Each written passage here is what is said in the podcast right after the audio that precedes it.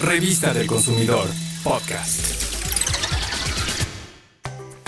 Seguramente has comprado un agua mineral natural, gasificada o mineralizada sin importar la diferencia, pero ser saludable implica saber cómo se elabora, qué contiene y de dónde viene lo que consumes. Vamos a escuchar cómo se elabora el agua mineral natural. Esta se obtiene de los manantiales. De ahí se envía a la envasadora mediante tuberías especiales fabricadas de acero inoxidable con certificación de uso alimentario. Luego, el agua se filtra y pasa a un almacenador para ser envasada. Ahora hablemos del agua mineral natural, pero con gas. Básicamente es lo mismo, solo varía en que después de ser filtrada se le agrega gas carbónico, se mezcla y pasa al envasado. Otra bebida es el agua mineralizada. Es diferente porque después de pasar por filtros se purifica con carbón activado para eliminar más impurezas. Luego se somete a un proceso llamado osmosis inversa, que elimina bacterias, minerales, sarro y reduce el contenido de sales.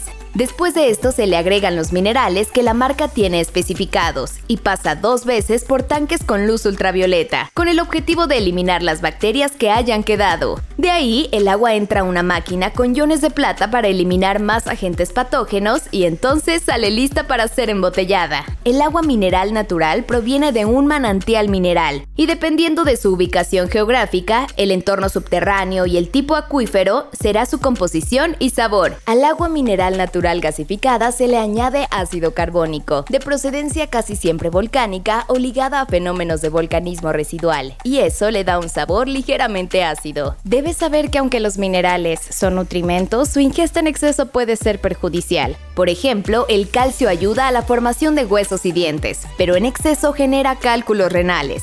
El magnesio interviene en el funcionamiento de músculos y nervios, pero su consumo excesivo causa debilidad muscular. El sodio, que es la sal, mantiene el equilibrio del agua en el cuerpo, pero en altas cantidades provoca retención de líquidos e hipertensión. Ahora ya conoces las diferencias entre el agua mineral, gasificada o mineralizada, y podrás ejercer un consumo saludable.